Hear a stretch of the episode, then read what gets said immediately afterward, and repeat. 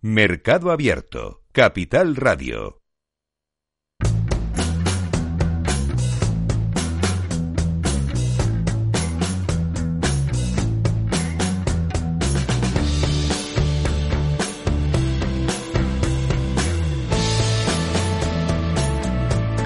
Seguimos en Mercado Abierto. Abrimos ahora nuestro espacio semanal con gestoras de fondos. Esta tarde vamos a acercarnos a posiblemente una de las gestoras más jóvenes, si no la más joven del panorama nacional. Se trata de Anta Asset Management, a la que la CNMU le daba el visto bueno el último verano y que ahora mismo espera lanzar sus primeros fondos en breve. Nos acompaña esta tarde Jacobo Anes, eh, consejero delegado de Anta Asset Management. ¿Qué tal, Jacobo? Buenas tardes, bienvenido. Buenas tardes, muchas gracias, encantado de estar aquí. Bueno, ¿por qué poner en marcha una nueva gestora ahora mismo en un mercado de gestión de activos como es el español tan competitivo? ¿Por qué en este momento? Bueno, yo, eh, es una gran pregunta. Yo creo que eh, siempre es momento de lanzar un proyecto si uno cree que, que tiene el ánimo y la capacidad para poder aportar valor, ¿no? Y es verdad que el mercado de distribución en España es difícil, pero lo ha sido siempre, ha sido difícil siempre. Entonces, bueno, eh, nosotros tenemos el convencimiento de que creemos que podemos tener una propuesta que sea atractiva para el cliente y aportarle valor y, nos hemos lanzado con toda la ilusión del mundo. Hmm. Es eh, una nueva gestora mm, en la que Corporación Financiera Azuaga, eh, que es el holding, un holding eh, español especializado hasta el momento en invertir en energías renovables, capital riesgo e inmobiliario, está detrás, digamos. ¿Estos tres negocios van a marcar un poco la línea mm, de por dónde van a ir las cosas en la gestora? Bueno, efectivamente tenemos la suerte de pertenecer a un holding industrial que tiene experiencia inversora en, esos activos que ha señalado y en algunos otros también, pero que también tiene una rama de prestación de servicios financieros eh, en el sector asegurador, eh, en, financiación y ahora en gestión de activos, en las que siempre eh, se ha buscado que todos los proyectos sean, y así nace ANTA también, independientes y autosuficientes y con, con el ánimo de ser jugadores relevantes en su línea de actividad tenemos el sostén de una corporación y, tenemos nosotros en nuestra propia línea de actividad todo el ánimo de, efectivamente ser jugadores relevantes en el espacio de gestión de activos en España. Hmm. ¿Cuándo verá la luz el primer fondo de, la gestora? ¿Cuándo calculan ustedes? Eh, si todo si todo va como nosotros esperamos y espero que creemos que sí, eh, deberíamos tener los primeros vehículos en funcionamiento eh, pues a finales de marzo o comienzos de abril. Estamos en pleno proceso de tramitación con con el supervisor, con CNMV, y creo que las cosas van razonablemente bien y, tenemos el convencimiento de que podemos estar en operación en finales del primer trimestre y comienzos del, segundo trimestre del año. ¿Es un proceso arduo el poner en marcha una gestora desde, desde cero y sacar los fondos? Bueno, eh, todos los proyectos que nacen desde cero son complejos eh, y es verdad que la, gestión de activos está eh, muy supervisada y muy, muy regulada y hay, una, hay determinados hitos que tienes que cubrir. Yo no sé si no hablaría tanto seguramente de complejidad como, como de, eh, de necesidad de ponerle mucho foco a determinadas tareas porque tienes que cubrir riesgos reputacionales, riesgos regulatorios y eso sin duda es, relevante, es importante y si no lo haces, pues los proyectos no salen. Hmm.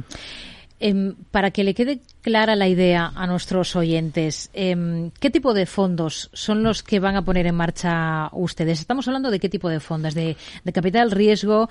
Eh, ¿Habrá también fondos tradicionales, eh, fondos líquidos? Eh, las dos cosas. Cuéntenos. en España en España las sociedades gestoras de instituciones de inversión colectiva tradicionales pueden gestionar activos líquidos y luego también activos ilíquidos. Pero una sociedad de capital riesgo nunca puede gestionar activos líquidos. Eh, Anta Asset Management nace como una gestora de activos líquidos y son fondos líquidos UCITS tradicionales los que vamos a lanzar ahora en marzo y abril eh, pero estamos eh, también ampliando el programa de actividades para poder tener las capacidades para distribuir eh, y lanzar productos y líquidos sin limitación, FCRs, SCRs, FILS, SILS, etcétera.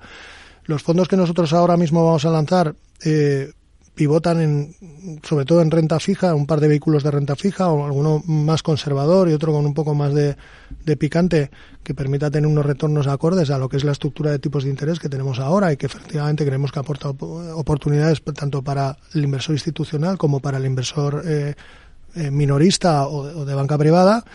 Eh, pero también tenemos el ánimo efectivamente de tener las capacidades para poder gestionar activos y líquidos. Y, y, todo esto lo completaremos también con algún vehículo de renta variable.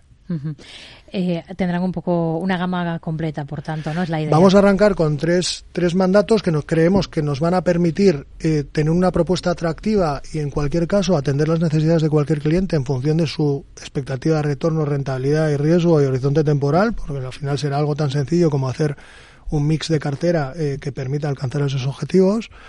Seguro, estoy convencido que la propia evolución del negocio nos obligará a cubrir otra clase de activos, ya que la gama crecerá, no tengo la menor duda.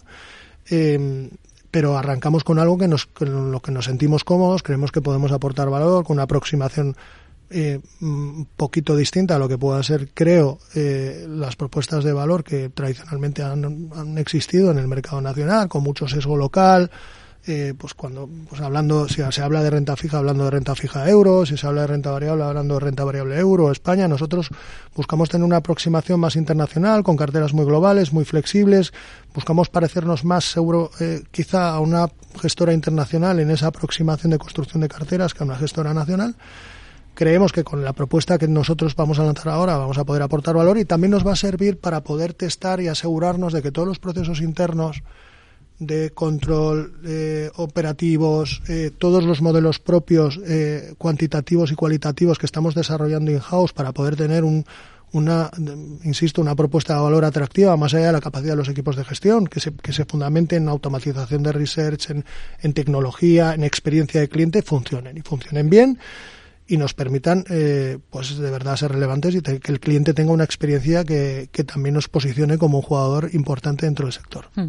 Con todo lo que nos ha ido dando de pinceladas, ya más o menos nos hacemos una idea de a lo que vienen y lo que pretenden, lo que quieren hacer. Eh, el nombre de ANTA, por cierto, ¿por qué? Una gran, una excelente pregunta. Eh, las antas son los pilares eh, que se encuentran a los laterales de las puertas de eh, acceso de los templos griegos. Eh, y son quizá menos atractivos que las columnas que todos tenemos en mente, dóricas, jónicas y corintias, mm. pero son la base sobre la que se sustentan este tipo de estructuras y que han permitido que sigan vivas. Y tenemos ejemplos muy, muy, muy obvios que todos conocemos durante siglos. Y eso es justo lo que nosotros pretendemos ser eh, la base, los cimientos, la estructura sobre la que nuestros clientes construyan sus carteras y eh, puedan alcanzar sus objetivos financieros. Mm.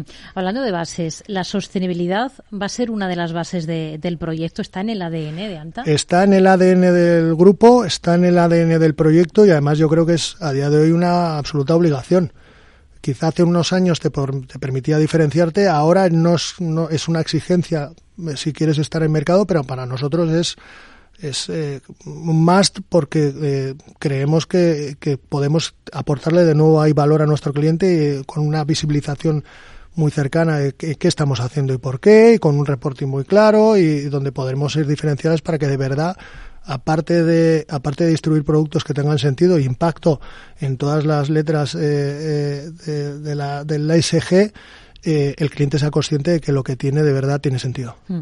¿El equipo ya lo tienen por completo o todavía veremos más fichajes? Bueno, eh, yo he tenido la, la fortuna de poder eh, incorporar un equipo con muchísimo talento, un equipo cohesionado, un equipo con muchos años de trayectoria en el sector, que a una experiencia con, con, y talento con, con juventud, eh, que puede, que complementa muy bien y creo y me siento muy confortable con, con lo, el equipo que tenemos para poder arrancar no solo en la parte de gestión, sino en ventas, en operaciones, en riesgos, etcétera. Eh, estoy convencido de que el propio desarrollo del negocio la propia ampliación del programa de actividades, otros servicios adicionales que también estamos pensando lanzar, pues nos obligarán seguro a crecer. Eso será bueno porque el negocio estará yendo muy bien. Eh, y, veremos, pero veremos cuándo se, cuándo se tiene que producir. De momento todavía estamos arrancando y lo que queremos es hacer las cosas bien y con pausa. Hmm. Eh, lo previsible es que la base de clientes de Corporación Financiera Azuaga, que hemos dicho que está detrás, la propia familia sirvan de base de clientes para, para el impulso ¿no? de la gestora. Pero de aquí, por ejemplo, a un año vista, ¿qué objetivos se marcan ustedes en términos de clientes, en términos de patrimonio bajo gestión, en cuanto puedan arrancar con esos tres fondos iniciales? El proyecto nace como un proyecto absolutamente independiente. Entonces, más allá del accionista que tiene todos los proyectos, accionista de referencia, nosotros tenemos la obligación de visibilizar nuestra propuesta de valor y lanzarnos al mercado para poder capturar cliente institucional, eh, desde institucional a retail, eh, con todos los tramos de segmentación que se nos ocurran. Nosotros no, yo, no venimos a, a, consumir recursos de nadie, sino que venimos a tener una propuesta atractiva que nos permita crecer.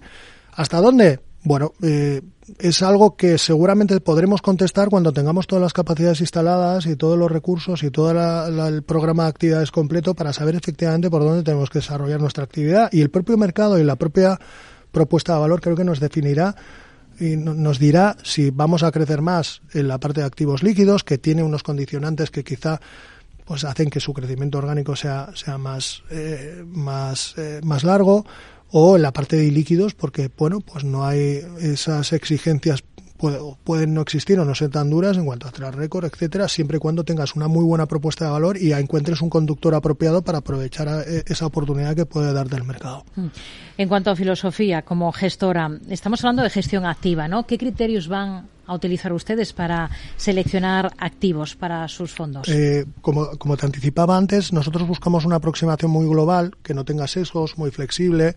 Cuando hablamos de equity, pues nos vamos a mercados internacionales, hablamos de MSCI World, cuando hablamos de renta fija, hablamos de renta fija global. Eh, pero lo que sí que va a ser transversal es que, es, es que toda la gestión que nosotros hagamos, todos los procesos, toda la experiencia de cliente, etcétera, pivote sobre la calidad en sentido amplio calidad de usabilidad, calidad de sistemas, calidad de riesgos, calidad de operativa, calidad de controles, calidad de gestión. No solo en calidad de activos. Es un concepto de calidad que nosotros nos autoimponemos es muy exigente seguramente, pero es la señal de identidad del proyecto y lo queremos respetar hasta el límite. Mm. Hablaba de los dos primeros eh, fondos de renta fija. ¿En qué se van a diferenciar dos fondos de renta fija que quieren lanzar? Pues eh, eh, habrá un fondo de renta fija no sé si llamarlo más conservador, pero, pero bueno, eh, que busca aprovechar eh, mm, los movimientos de las curvas con una duración más, más, más cortita, de entre 0 y 3 años, y luego tendremos un fondo de renta fija con un objetivo de duración un poquito mayor, más global, que tengan una parte más importante en, en renta fija corporativa para, para poder tener ese adicional de rentabilidad que el mercado te está ofreciendo ahora y que con esa, con esa orientación global estoy convencido que vamos a poder capturar. Bueno, tiene todo el sentido arrancar ahora con renta fija. Todo el mundo está hablando de este 2024 como el año de, de la renta fija. Eh, sí y no. Renta fija depende en qué.